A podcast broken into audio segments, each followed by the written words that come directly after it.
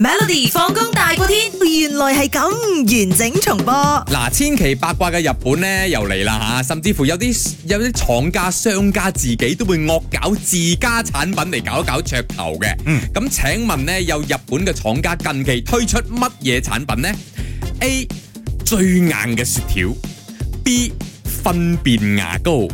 ，C 爆瘡膏，D 一粒米壽司。我覺得一粒米壽司啦，嗯點解 咧？因為我覺得好似佢會即係好關心其他嘅消費者，唔係每個人都中意食米噶嘛，嗯哼即係食得太多都會滯啦嘛。咁你咪所以當係個刺身，跟住掟一粒米上喺上面咯。唔係咯，所以佢推推出嘅一個咁樣嘅噱頭咯。啊咁佢要你又包想嗰食粒米好你又辛想苦包喎係啊，佢哋好犀利，日本啲壽司師傅好勁噶啦，真 啊係。 ，OK，所以我揀呢個。啊，你揀呢個啦，想唔想知答案啊？想啊，哎呀，翁小維終於錯咗 啦！你俾我，大家俾我開心下先啦。 OK，冇乜幾可 OK，OK，OK，啊冇你乜講幾可嗱，其實咧呢一間所謂嘅叫做井村屋嘅人氣產品咧，佢有住呢一個叫做咩之稱咧，就係、叫做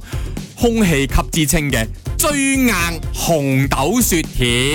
嚇係啦，因為佢哋五十週年，其實因為佢哋要慶祝啊，出一啲好橋撩嘅一啲產品啦，嚟 sell 一 sell 咁樣啦吓、就話咧誒，響呢一個誒、呃日本嘅三個地方咧，就譬如話響東京啊、大阪同埋名古屋咧，呢三場 show 裏邊都會派好多呢個雪條俾人嗌人哋嚟睇咁啊，好似搞 event 咁樣啦吓，咁、有人問到佢點係為之最硬嘅雪條先嗱？咁呢個官方咧就話到呢個紅豆雪條係幾乎不含空氣響裏邊啦。亦都唔會加任何嘅乳原料啊，又或者安定劑同埋乳化劑呢啲咁樣可以令到雪條軟化嘅物質，係完全唔會加。跟住呢，近年咪興嗰啲少糖啊、少鹽嗰啲咁嘅嘢，佢嘅誒含糖量呢亦都好少好少，所以令到呢個雪條係更加含個含冰量係更加高嘅，更加硬，你幾乎咬唔到。咁、個封面嗰度呢都有講，如果你想食，你小心你嘅牙哦咁會樣 啦，係啦，你唔好去咬，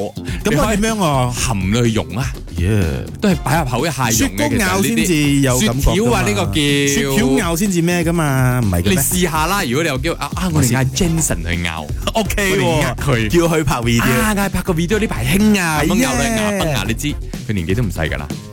每逢星期一至五傍晚四點到八點，有 William 新偉廉同埋 Nicholas 雍舒偉陪你 Melody 放工大過天，陪你開心快樂閃閃閃。